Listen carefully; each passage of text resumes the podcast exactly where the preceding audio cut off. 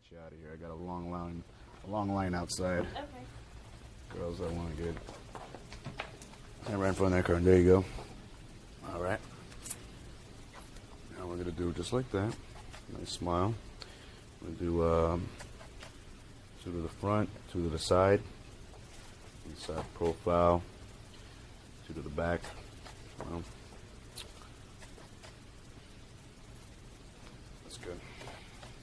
We're gonna do um, same thing we just did, but with your underwear. You have underwear on, right? Yeah. Is that cool? Yeah. All right, cool. Just want to see what you look like in uh in underwear. Like I said, next week we might have some work for you. Some bikini modeling. Just want to see what your your body qualifies, which looks good. Take off your shirt too. Um. Okay. Yeah.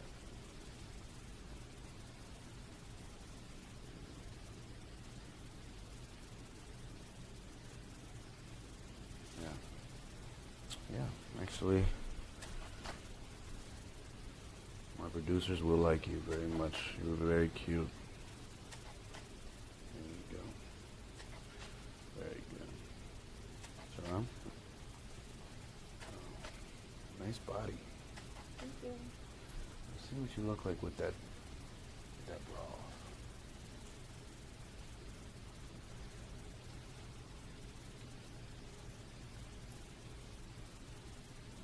Yeah, go ahead. You can take it off.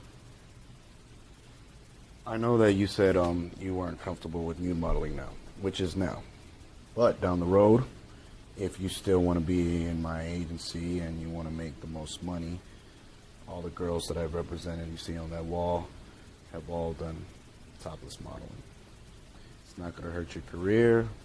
It's only going to make you richer, and I'd say more famous too, because uh, nobody wants. Really, it's 2015. Nobody really wants to have a conservative model, especially in my agency. So mean, you could take off your top now.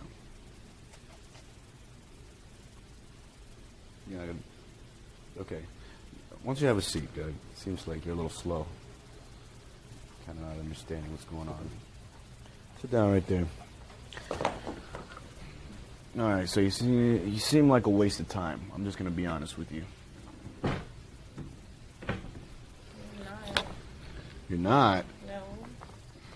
I mean, you're like really shy, and honestly, the shy girls really never make it in this industry. Um, I mean, it's like I said, it's 2015. Okay. Everybody's seen titties. Your titties, I'm pretty sure look nice. So I don't really know why. I mean, you're insecure. No. No. Okay. So then, what, what's the problem? I'm just not into nude modeling.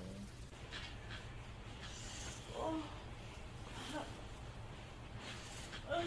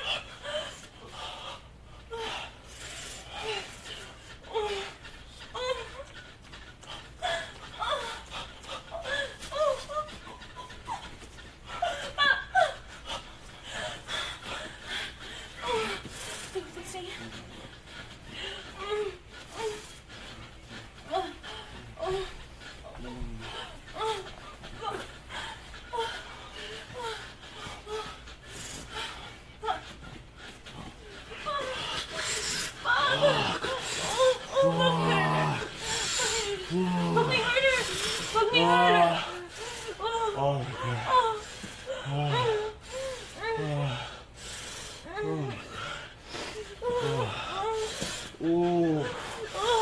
Ooh.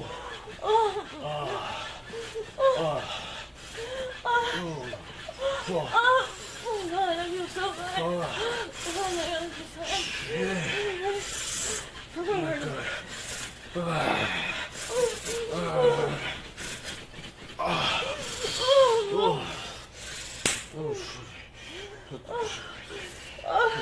right there.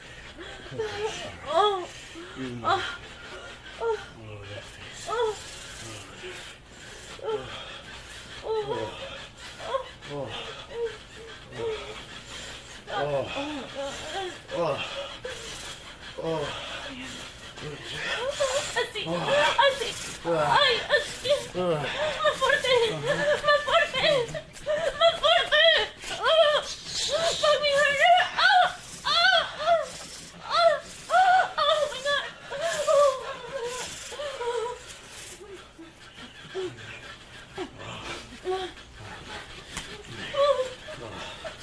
oh my god. Just like, just like, oh, oh, oh yes. Oh. Fuck.